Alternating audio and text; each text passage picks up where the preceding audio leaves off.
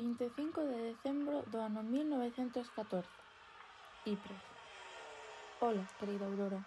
Fai dúas semanas que non che escribo nada. Coa chegada do mes de decembro fai cada vez máis frío. Espero que estedes todos ben. Os avós, os nenos, ti...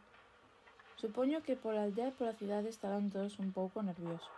Xa fai case seis meses do comezo desta guerra e non ten pinta de que vai acabar pronto. Eu estou ben, creo. Polo menos estou vivo. E aínda non me afectou ningunha enfermidade como a mar, a quen lle amputaron o pé esquerdo a semana pasada por ter pé de trincheiro. Parece ser que ao ter os pés continuamente mollados polo barro e os charcos, o frío actúa e os inmoviliza. El non foi o primeiro, ni moito menos. Mais agora traennos máis roupa para que non nos pase tan a miúdo. O pobre só ten 19 anos. Entrou no combate nada máis cumplilos. Que mala sorte. Co paso dos días, os que están en primeira liña empezan a estar máis, máis cansos e acaban por ter fatiga de combate, que se trata dunha enfermidade mental. O coronel encárgase deles. Sí, fusílaos. Non son máis que estorbos para eles. En canto aos que non temos esas enfermidades, temos que loitar día tras día cos piollos e as ratas. Esta noite, mesmamente, dormín 4 horas.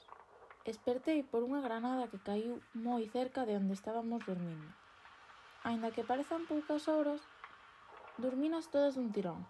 Facía moito que non o conseguía, xa que estive unha semana en primeira liña. Ao meu lado está Mark. Aínda ten as, pen, as pernas conxeladas. E ao outro lado tiña a unha rata duns 15 centímetros a. Os demais compañeiros están igual. Algúns teñen 40 anos e enferman ou cánsanse rápido. Outros son os novos de 19 e 20 anos. Algúns con medo á morte e outros con moito sentido patriótico que arriscan sen pensar a súa vida polo seu país.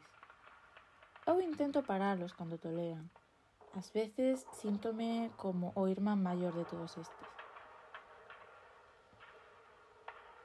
Ao comezo da guerra, os alemáns atacaban sen pensar, como a bárbaros sen cerebro, mais ontes tocan todo.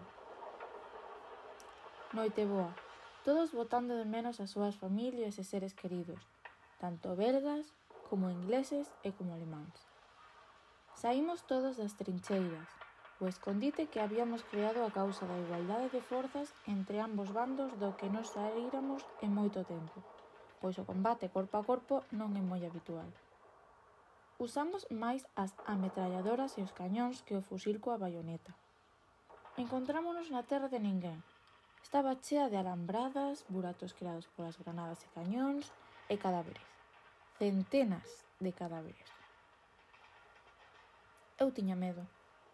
Non vía aos alemáns como xente civilizada, pero o que nós víamos detrás das trincheiras era, en realidade, o mesmo que vían eles.